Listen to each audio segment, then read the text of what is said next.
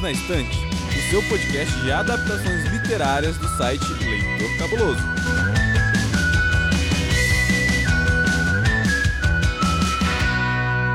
Sabia que tem livro? Pois é. E esse livro eu aposto que você nem deve conhecer tanto assim.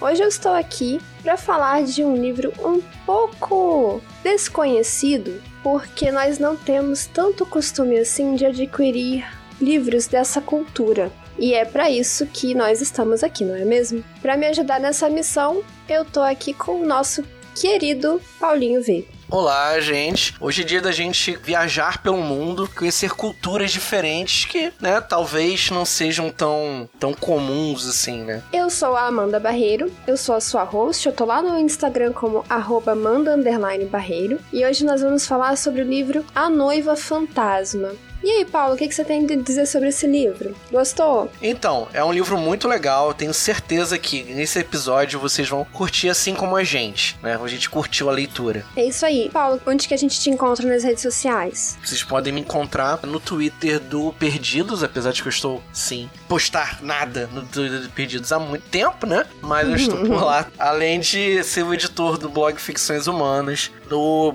ficçõeshumanas.com.br e nas redes sociais do blog também.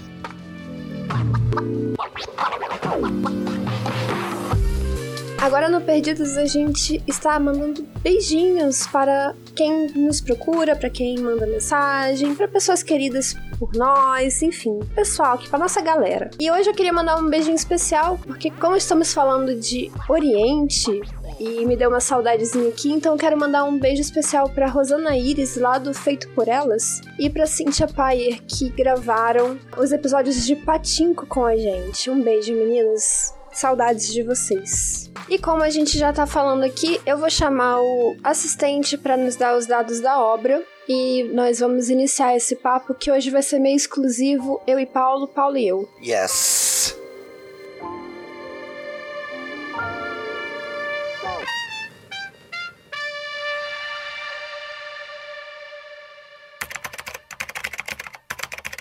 A Noiva Fantasma é o primeiro livro publicado por Yan Zixu em 2013. O livro chama atenção por romper o eixo egocêntrico e apresentar um romance best-seller de nacionalidade malaia. O livro fala sobre Li Lan, uma jovem moça que recebe a estranha proposta de casamento de um noivo morto. Então, Paulo, esse livro, só para o ouvinte entender um pouquinho, esse livro vai falar de alguns aspectos da cultura da Malásia, é um livro malaio uhum. e, como eu falei, por isso que é um pouco mais difícil de nós encontrarmos esse tipo de literatura por aqui. E entre esses costumes, esse livro vai falar especificamente sobre uma cultura chamada casamento fantasma. A nossa protagonista foi meio que prometida em casamento para um morto. E aí nós vamos ter todas essas aventuras pelo submundo porque ela precisa entender o que aconteceu, ela precisa solucionar alguns mistérios, precisa de repente aceitar ou se livrar desta condição de noiva fantasma. E aí, Paulo, para a gente melhorar ainda mais essa contextualização aí para o nosso ouvinte, eu queria te desafiar a contar a sinopse de A Noiva Fantasma como se fosse um conto de fadas. ok, ok. Fadinhas do submundo. ok, ok. Era uma vez uma menina muito jovem, muito serelepe, muito ativa chamada Lilan, e ela não queria casar. Seu pai já estava falando assim: sai de casa, garota, vai se casar com alguém. E ela não queria se casar. Até que ela vê novamente uma pessoa por quem ela se apaixonou na sua infância. Um homem lindo, um homem responsável, um homem capaz de levá-la para conhecer o mundo. Só que a sua família está passando por algumas dificuldades. E a família desse cara que ela tanto ama tem um outro filho que acabou de morrer. E esse outro filho, a mãe quer que o seu outro filho tenha um pós-vida digno, digno de alguém da família. E para isso, eles querem que ela se torne uma noiva de alguém morto. E aí ela viverá uma série de situações muito difíceis, muito complicadas, onde existirão bruxarias, magias e todo tipo de coisas vindos desse e de outro mundo. Mas será que no final ela será feliz para sempre? Será? Será? E aí, Paulo? Primeiramente, você recomenda a leitura? Ah, vamos por partes. Hum. Né? Vou fazer só um parênteses Como básico diria aqui. Jack. vamos É, por vamos partes. por partes, como diz Jack. Jack o Estripador. Eu tenho uma relação um pouco especial com esse livro, porque eu tive a oportunidade de conversar com a autora, com a Yang Se-Chu, na época em que esse livro foi lançado. Né? Naquela época eu era um blogueirozinho iniciante, um rapazinho feliz, cheio de sonhos, e eu acreditava que por eu falar inglês e eu ser cara de pau e conseguir entrar nas redes sociais dos outros autores, eu conseguiria entrevistá-los, como se fosse uma coisa tipo assim, revolucionária e mirabolante. Até que eu descobri que não é bem assim e que agentes literários existem para mediar a relação entre autores e blogueirozinhos inocentes. Eu lembro que eu mandei mensagem pra uns 15 ou 20 autores diferentes. Alguns não chegaram a nem se dar o trabalho de me responder. Mas a Yang Sichu foi uma das poucas que me responderam, de verdade. E ela foi super atenciosa comigo. A gente trocou vários e-mails, ela contou o processo de escrita dela, ela contou umas coisinhas de bastidores, né, sobre a escrita do livro. E? E aí, já respondendo a sua pergunta, eu gosto bastante do livro, apesar dele não ter tido uma nota tão boa assim lá no Ficções, outras razões, né? Mas o que a gente consegue tirar da leitura, né, do livro em si, por, por isso que eu considero ele bom, é que a autora ela se propõe a te apresentar a cultura malaia. E ela apresenta muito bem até, muito bem e de uma forma muito simples até. A gente entende. Imagina, é uma cultura muito diferente da nossa. Vamos imaginar que é um país lá do Extremo Oriente que tem uma visão de mundo completamente diferente da nossa, muito semelhante ao que os chineses pensam sobre esse outro mundo.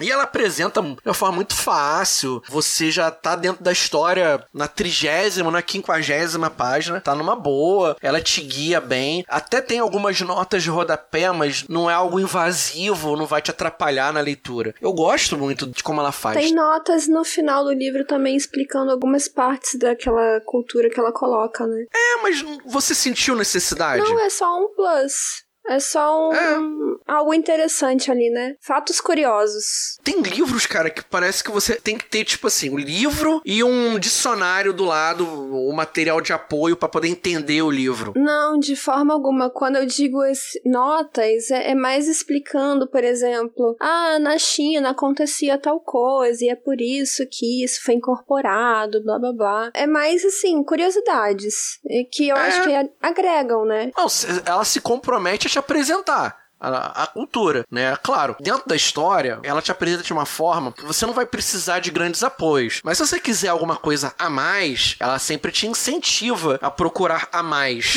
Como no final da história. É, aqui no Perdidos, pelo menos eu estou numa vibe muito. Vamos sair um pouco dos Estados Unidos e da Inglaterra esse ano. Ah, legal! Você, tá, você pode botar sua bandeirinha da Malásia. e falar assim: olha, esse ano eu li um livro da É, Malásia. então, porque nós realmente às vezes ficamos tão focados naquilo que já é mais dominante e esquecemos de olhar para países menos expressivos no cenário mundial, assim, de literatura. Só que tem coisa tão interessante pra gente conhecer. E esse, na verdade, é o segundo livro ah, oriental, vamos colocar assim, né? Porque um foi coreano e esse agora é da Malásia. Vocês podem voltar lá e ouvir o episódio do Patinko, que é o livro sul-coreano que nós falamos esse ano ainda. E agora nós estamos trazendo a Noiva Fantasma. E eu acho assim tão interessante que a gente possa conhecer uma nova visão de mundo, porque esse é um dos grandes pontos da literatura, né? Você poder viajar sem precisar viajar de fato. É. Então, assim, sobretudo, apesar dos aspectos técnicos que a gente ainda vai falar, eu super recomendo a leitura, principalmente e inicialmente por esse ponto. Conhecer uma coisa nova. Realmente nova, diferente. É até legal pra gente conhecer autores de outros mercados que não o anglófono, porque a gente acaba sempre lendo Estados Unidos, Inglaterra, Estados Unidos, Inglaterra. É sempre o que vem pra gente. E a gente acaba com a mente treinada pra ver aquele tipo de escrita.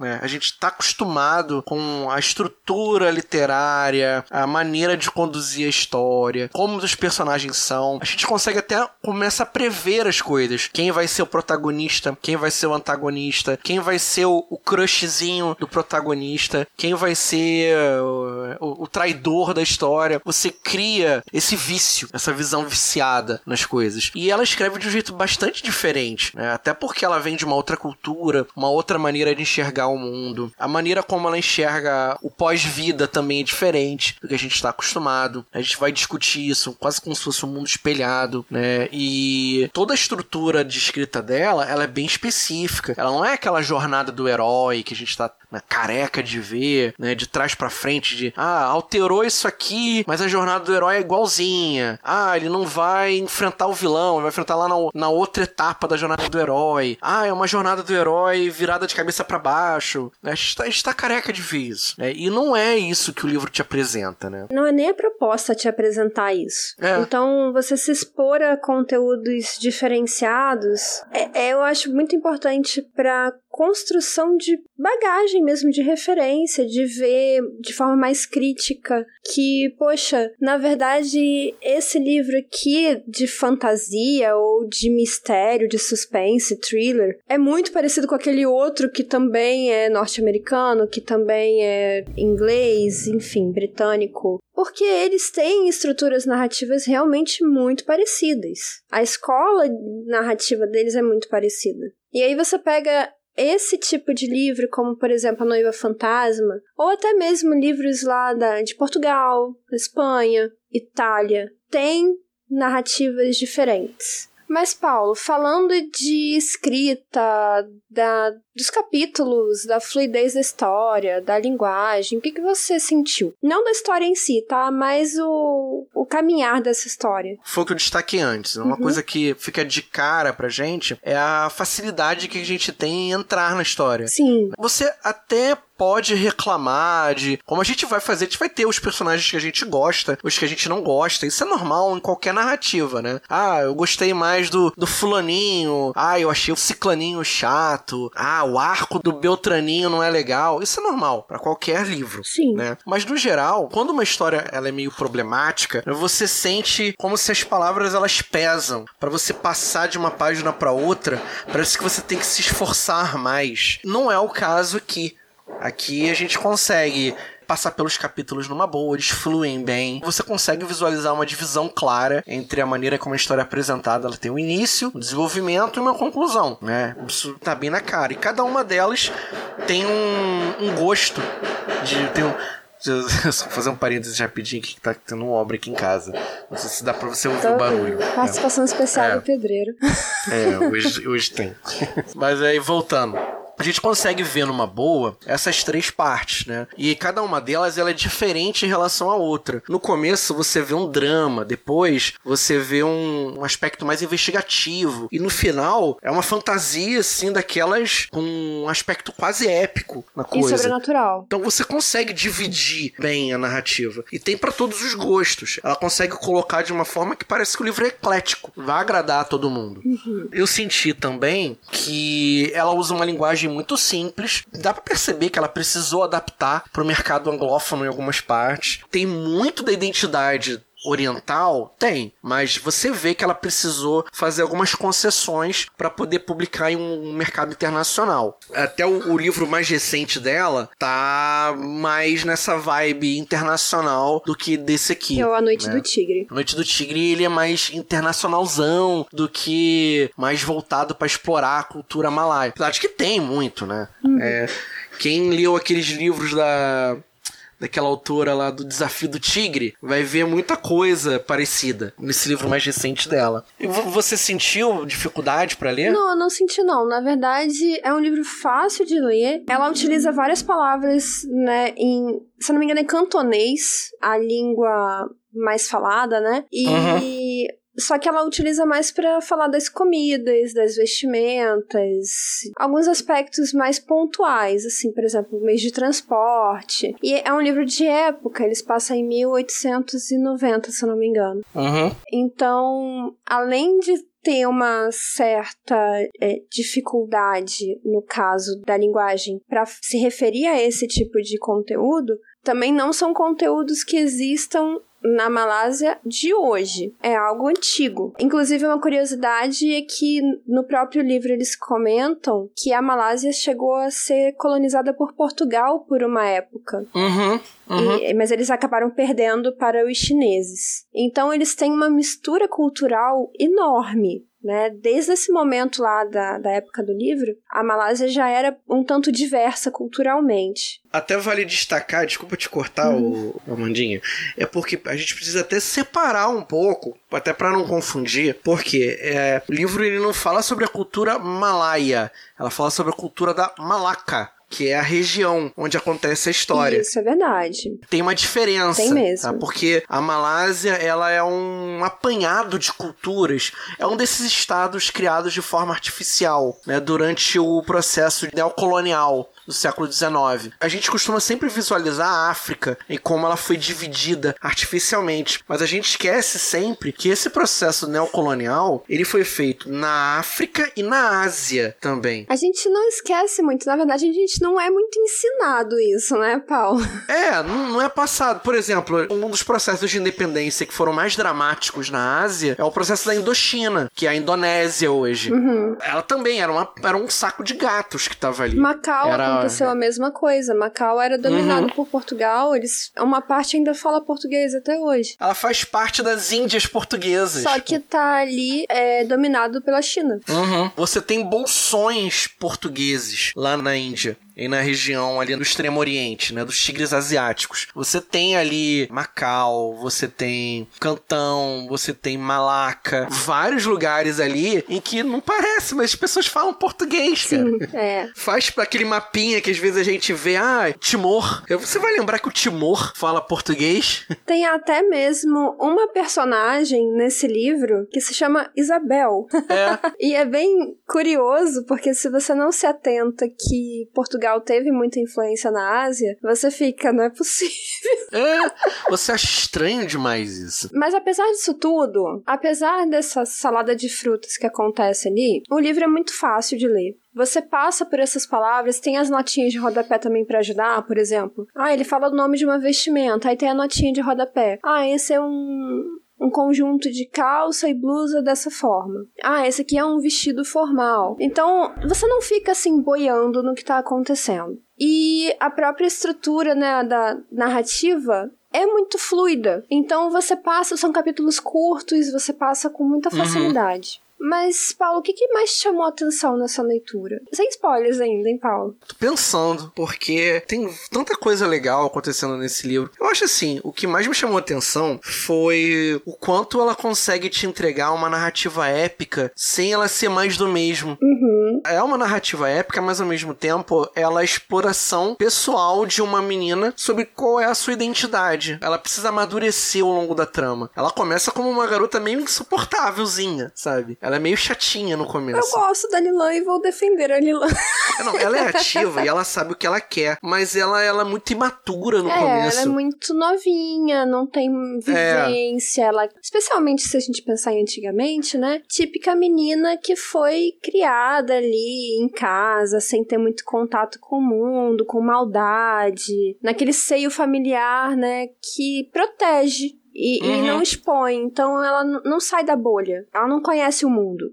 Né? Não, é legal, porque assim, a autora, ela não mostra uma personagem sofrida, não é nada. Ela, ela é só uma menina que os pais se esforçaram pra protegê-la e dar uma vida boa dentro daquele cenário mais empobrecido onde ela vivia. Se ela não tivesse se envolvido com toda essa situação do livro, ela teria sido uma menina comum, sabe? Sim, o que já subverte um pouco a jornada do herói, né? Porque sempre tem aquele Sempre tem a morte de alguém. muito é... forte inicial que é. vai, né, Que provoca isso, a jornada. Isso. Pode ser uma jornada de vingança, uma jornada de redenção, a, a busca por. Não, ela tem uma família que é muito bacana, uma família até à frente do seu tempo. Você percebe que o pai, ele é. É um estudioso, É, um cara mais é. centrado. Só que com alguns dramas também. Só que tem alguns Sim. dramas também. Mas Sim. olha, o que mais me chamou a atenção nesse livro, e aí é uma opinião um pouco impopular, mas quando eu penso nesse livro, o que eu primeiro me lembro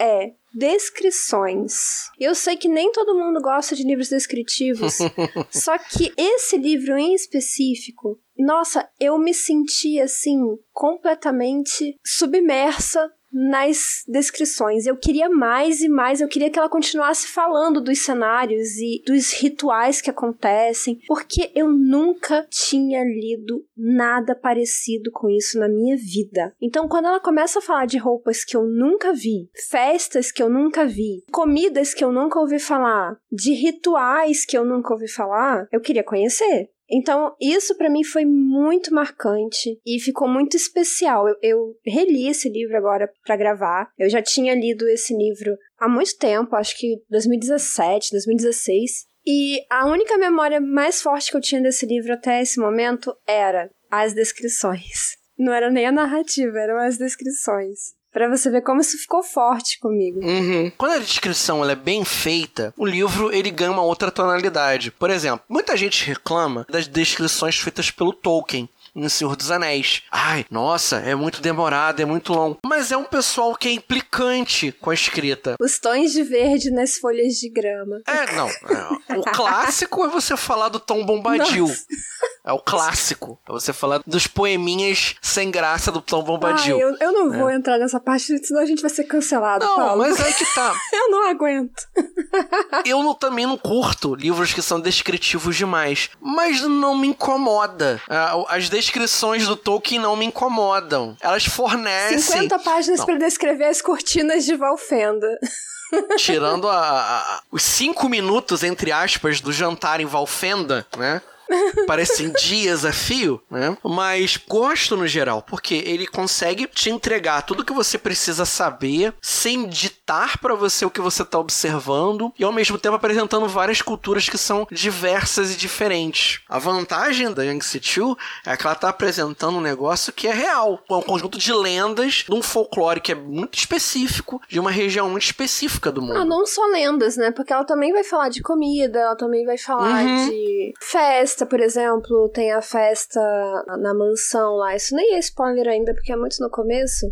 Mas em que tem as tradições de festa, por exemplo. Uhum. Não, eles não têm pizza e refrigerante.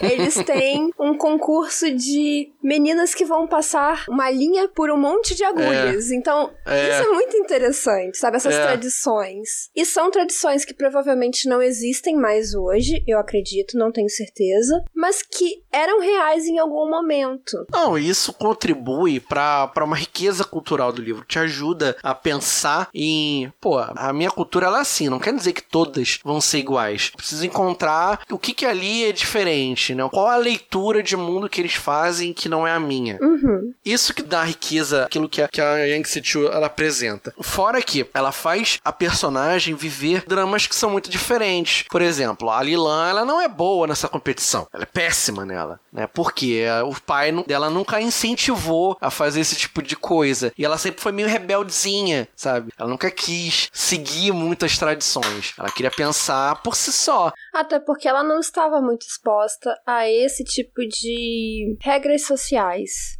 Digamos assim, né? A etiqueta. Porque ela não, não, não fazia, né, parte daquela.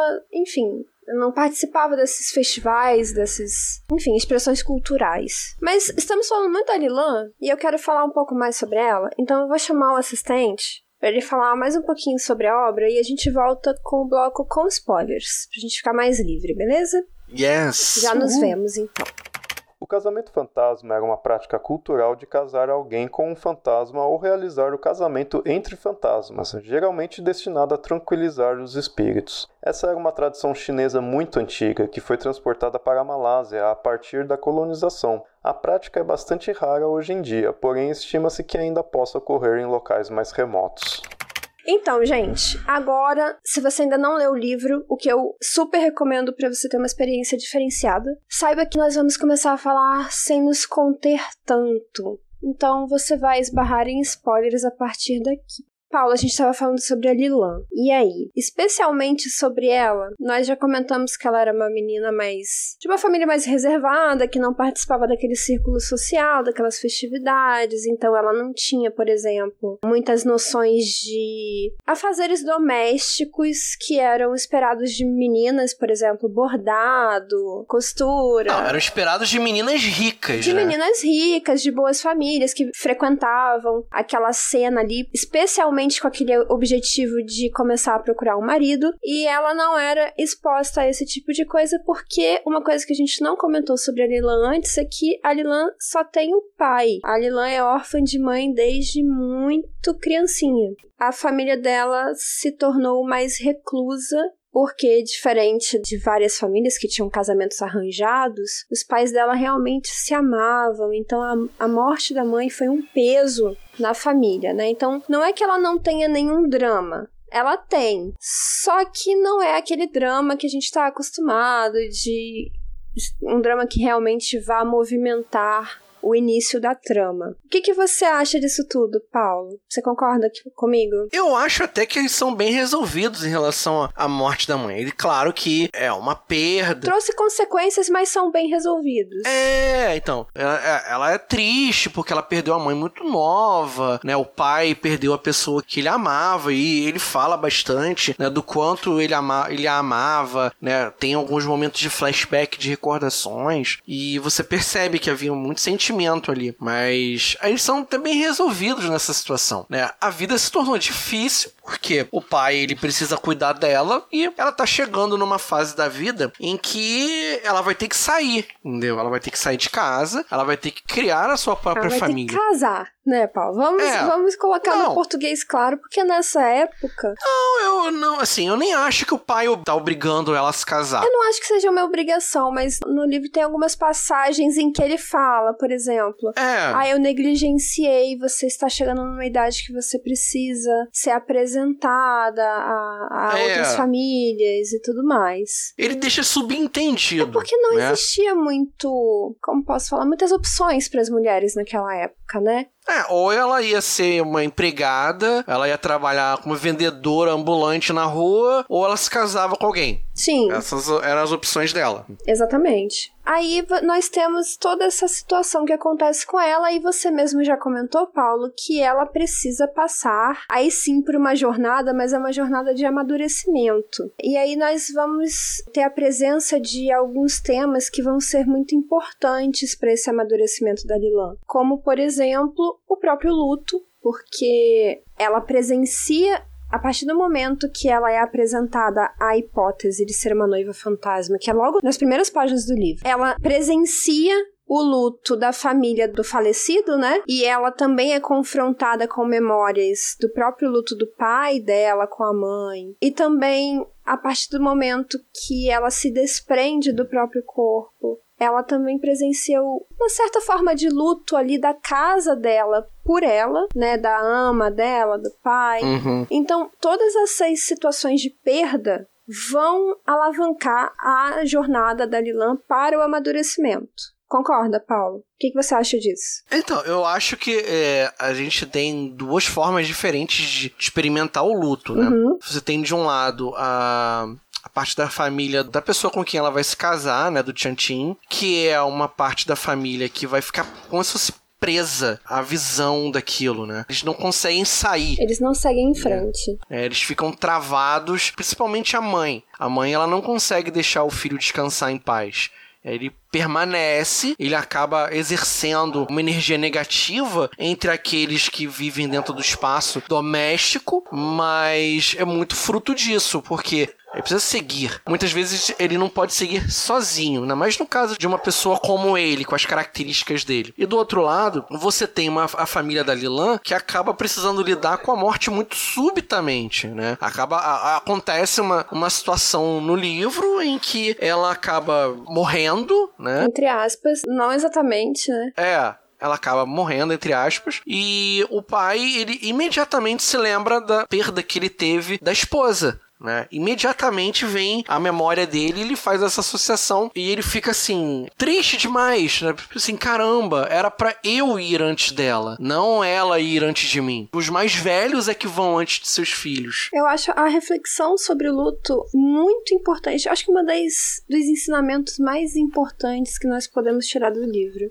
Porque realmente, como você falou, Paulo, são duas formas de vivenciar o processo bem diferentes entre as famílias Pan, que é a família da Lilan, né? E a família uhum. Lin, que é a família do Tiantin, o, o, o, noivo fantasma lá, o noivo morto. Assim, o próprio livro deixa muito claro que em nenhum dos dois casos é fácil. Os dois lados sofrem, os dois lados têm problemas para lidar com esse luto. O pai dela se torna viciado em ópio por causa disso, mas ele não deixa a família desmoronar por completo. Em compensação, a família Lin, que é uma família riquíssima, mora numa mansão e tudo mais, está completamente presa aos desejos do morto. É como se o tempo parasse. É como ali. se o tempo parasse. Então, nós temos esse o sofrimento que acaba sendo aceito porque não tem jeito, é isso, a vida acaba e tem que seguir em frente e o outro que teria tudo para conseguir seguir em frente de fato, mas não consegue. Mas travou ali naquele momento da morte do Tintin, que nem era tão querido assim pela família, mas a mãe uhum. dele, né, que é a matriarca da família, sim, que fica presa nos ritos funerários e fica é, queimando papel, queimando dinheiro, queimando oferendas, que no caso é uma cultura não só da Malásia, mas também da China.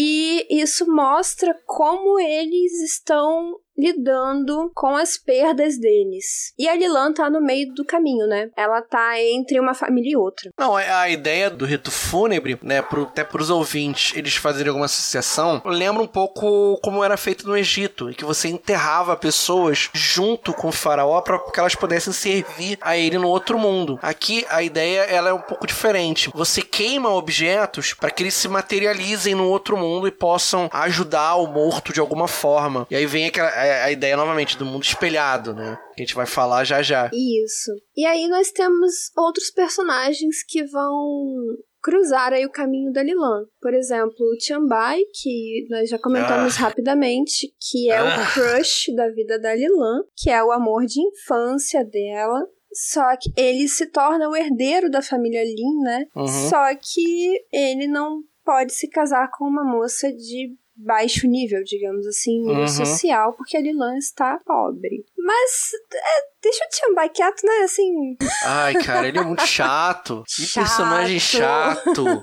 Eu não gostei dele. Porque assim, ele, ele porque ele é o protótipo do, do mocinho ideal, né? Aquele rapazinho que ai, as mocinhas suspiram por ele. O cavaleiro no cavalo branco que vai me salvar. Perfeito. Geralmente personagens que são assim, com, com esse estereótipo, né? Eles geralmente são bidimensionais pra cacete. Que é totalmente o caso. E é bidimensional. Ele é apenas o crush da Lilan. É, ele não auxilia tanto assim ela na jornada dela de amad... Ainda bem, Paulo. Eu diria que ainda bem, porque eu é, gosto. É, ela precisa amadurecer e ele não é o elemento para ela amadurecer. Sim, eu gosto de como a Lilan mesmo que isso a faça sofrer, eu gosto de como ela precisa resolver os BOs dela sozinha. Uhum. Sabe? Sozinha em grande parte. Claro que ela recebe ajuda. Ela recebe ajuda do Sr. Wong, que é o cozinheiro da família, que tem algum contato com espíritos. Ela recebe ajuda, inclusive, do Erlan, que é o outro personagem que nós vamos conhecer um pouco mais pra frente no livro, acho que mais pra metade do livro. E ele, sim, eu considero um personagem extremamente interessante. Aliás, até esse momento, eu diria que, bom, a Lilan e o Erlang são os únicos personagens realmente com uma construção ali mais aprofundada. Uhum. Não sei se você concorda. Concordo. Mas é, eu gosto que porque o, o Erlan, ele tem as virtudes e tem os defeitos, né? Ele é um personagem que ele vai ajudar muito a Lilan em diversos momentos, até um certo ponto da história. Depois, por situações da história, ele vai ficar incapacitado de ajudá-la. O que é bom também. Que é bom também, porque ela precisa viver um momento dramático e ela precisa encontrar uma personagem ou um personagem que não é tão confiável assim para poder fazer com que ela tenha um senso crítico maior sobre as coisas, né? Mas o Erlan, ele funciona como esse cara que, tipo assim, ele vai dando golpes de realidade nela. Tipo assim, acorda, garota. Não é assim que toca a vida. Ele vai dando essas cutucadas nela e ela vai ser obrigada a lidar com isso, né? Com críticas até a, a coisas mais bobas que ela faz e que ela não se tocava que isso afetava outras pessoas. Eu gosto que ele ajuda muito, na verdade, a Lilan, só que ele ajuda na forma mais não de fazer por ela, Uhum. e sim de, olha só, vou te dar essa migalha de ajuda aqui, que você vai sofrer pra caramba, mas vai ser suficiente. Vai lá, se vira. E ju- é justamente isso que acontece. Isso é um pouco da educação oriental, ô Amandinha. Então, Porque o mestre no Oriente, ele não ensina, ele guia. Então, aí você não tem aquela visão muito ocidental da princesa que precisa ser salva. Na verdade, ele vai dar condições a ela de se salvar. E eu acho que isso é um dos pontos mais interessantes do Erlan. Fora toda a questão do, do mistério e do folclore que vai envolver o Erlan. Eu não quero entrar em tantos detalhes assim, porque, nossa, eu acho essa parte tão marcante no livro que eu não gostaria de estragar por completo a experiência do ouvinte. Mas é, basta saber que o Erlan não é um humano, ele também não é um fantasma, ele não é um demônio. Ele é uma criatura folclórica que. Ele é o Haku. É, o Paulo já tá dando a dica aí. Procu procurem Google. Google. Mas ele vai ter todo esse misticismo chinês, que é a, a origem, né? Inclusive, eu tem uma frase dele que ela pergunta o que, que ele vai fazer por ela em um momento muito crucial, e ele responde assim: Eu vou fazer por você o que imperadores já se mataram pra conseguir. Uhum. Vou deixar no ar essa, É. Vou deixar é. no ar essa frase pra instigar vocês. e eu acho muito legal essa, essa relação dele com ela, essa dinâmica deles, pra mim é o que mais funciona no livro em termos de personagens. Porque ele descobre o valor que ela tem. Entendeu? Apesar de toda a imaturidade que ela tem, mas isso é normal em alguém em fase de crescimento, ela é uma pessoa muito virtuosa. É, lembrando que ela tem 16 anos no livro, então ela é realmente muito novinha. Uhum. Pra aquela época era quase uma mulher já, mas ela é muito novinha. Sim, sim. Ela é uma pessoa pra casar. Pessoas se casavam até mais novas do que ela. Sim. Lá na, na cultura dela. Mas o que o Erlan analisa na Lilan é o potencial que ela tem, são as virtudes que ela tem. Ela, é uma- ela é uma pessoa desprendida, ela é corajosa, ela é desprendida, ela é ativa, ela não se submete a ninguém. É. né? Isso vai ser um dos grandes motes da narrativa. Ela não se submeter à poderosa família Lin. E, e também, assim, lembrar que a Lilan não encontra só ajuda. Na verdade, ela encontra muito mais pessoas pra atrapalhar do que pra ajudar.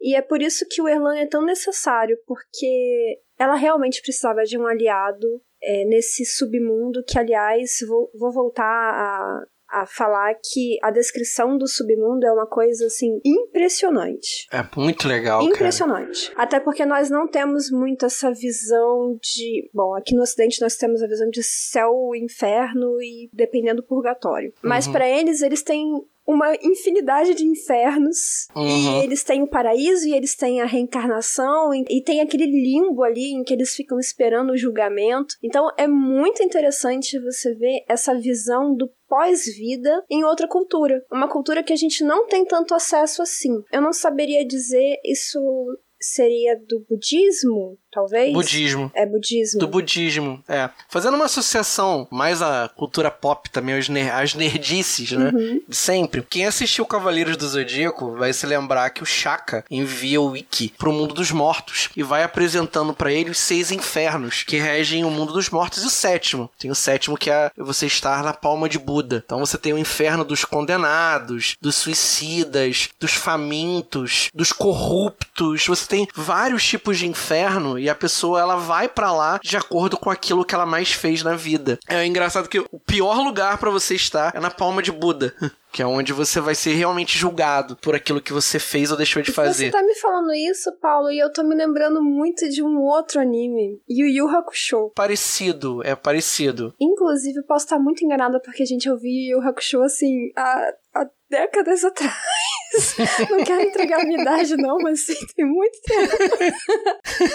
mas se eu não me engano, a questão do Guardião Celestial, que é o caso do Erlan, não é a mesma situação daquela menina que ajuda o Yu Yu? Da Botan? Não, Não, é um pouquinho diferente. É um pouquinho diferente. É um pouquinho diferente. E, e, é, a ideia do Ema Daio é algo mais da cultura japonesa do que da chinesa. Tá. né? Tem algumas coisas, Mas né? tem algumas em coisas comum. ali. Tem. Por exemplo, tem. a parte do inferno, se eu não me engano, é bem parecida Uhum, do submundo, tem. né? Tem porque durante muito tempo o, o Japão ele foi, esteve sob o domínio da China. Sim. Durante, durante algum É, tempo. eles têm ali o shintoísmo e tem o budismo, né? Você tem um entrecruzamento, entendeu? Uhum. O- Os japoneses eles têm a sua própria interpretação sobre o budismo. Ah, sim, entendo. O que eu percebo do livro da Noiva Fantasma é que a interpretação que eles têm sobre o outro mundo budista deles é mais parecida com a da China mesmo, por conta do domínio chinês durante muito tempo na, na região também. Entendi, entendi. Faz sentido. Mas, assim, essas descrições funcionam pra gente também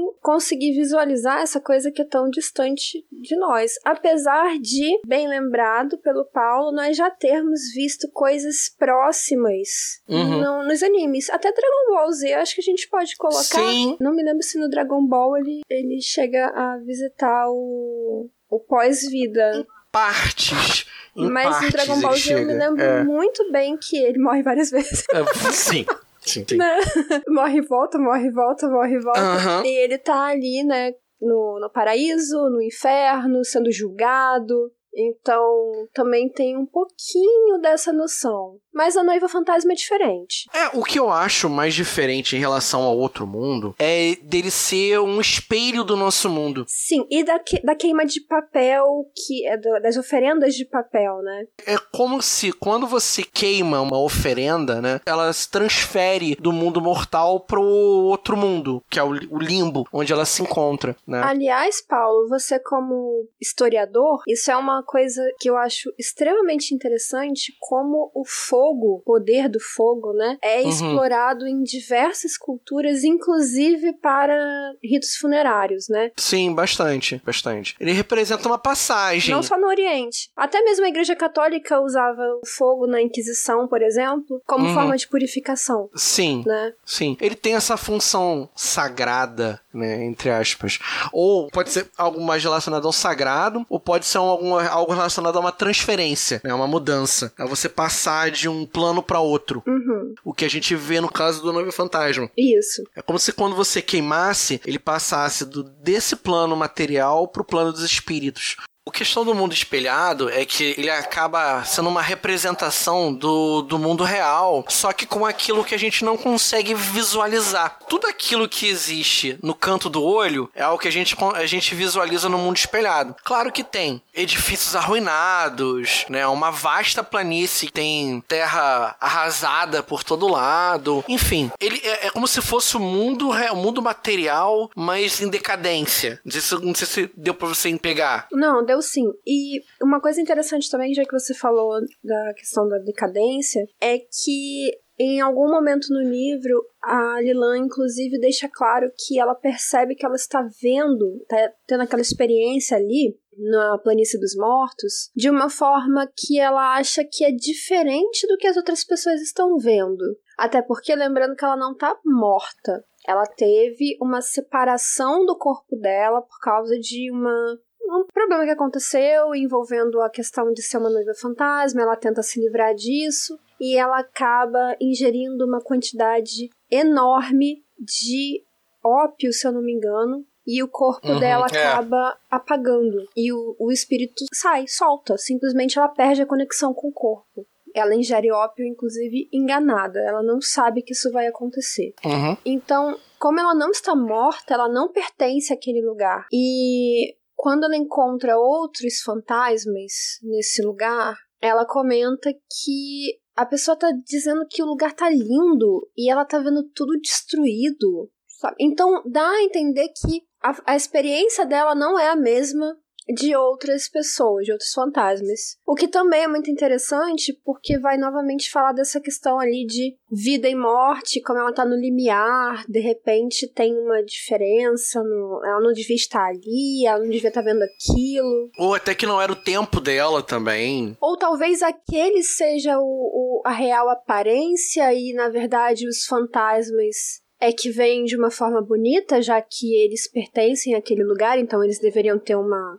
estadia mais agradável, digamos assim. Tem um pouco disso. E até só para os ouvintes né, entenderem direitinho, ela realmente ela ingere ópio, tá? Ela come. Na verdade, ela bebe, né? Ela, ela dissolve é, na água e, e, bebe. É, isso. O que é pior ainda do que você fumar ópio. Por isso que acontece toda essa situação aí que a Amanda acabou descrevendo. E, e realmente é, é, por engano, porque na verdade é dito para ela que isso seria um remédio para ela parar de ter pesadelos com o falecido a quem ela foi teoricamente prometida como noiva. É, de certa forma, ela deixou de ter pesadelo, é, ela né? virou o pesadelo. De certa forma. Se tornou real pra ela.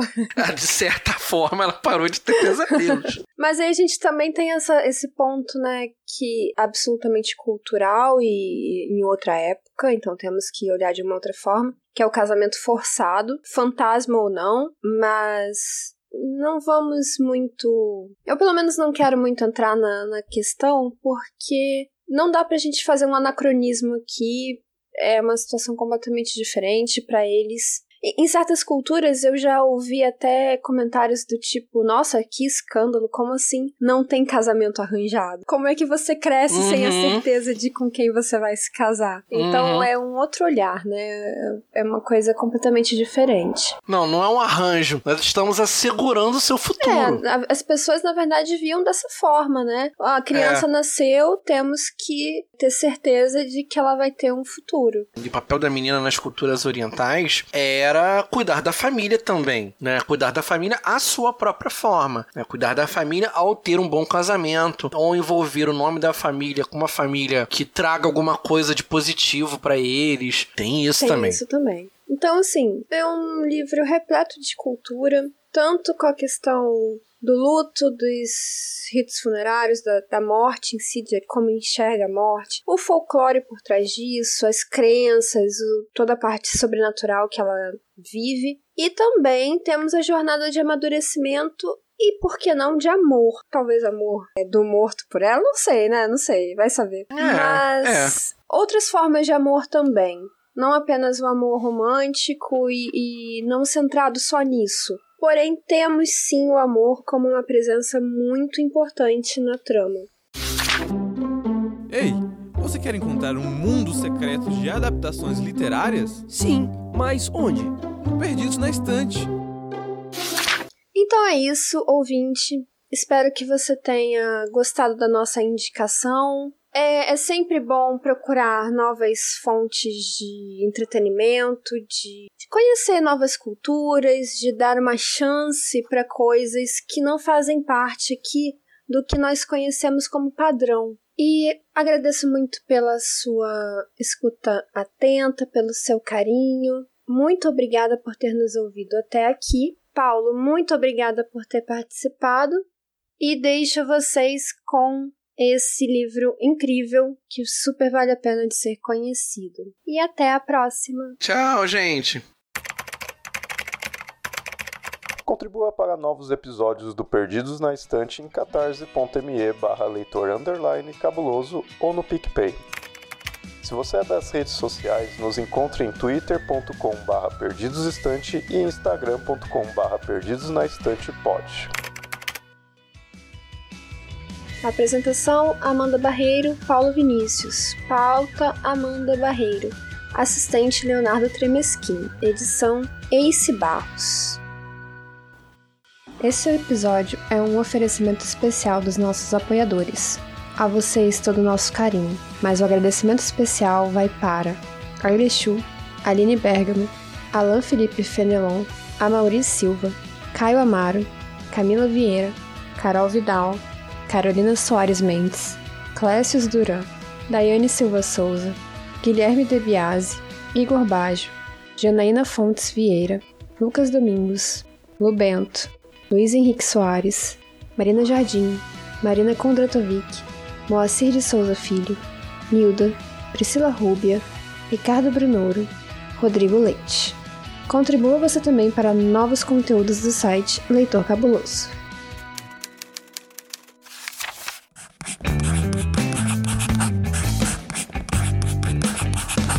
Esse podcast faz parte do site Leitor Cabuloso. Conheça nossos conteúdos em www.leitorcabuloso.com.br.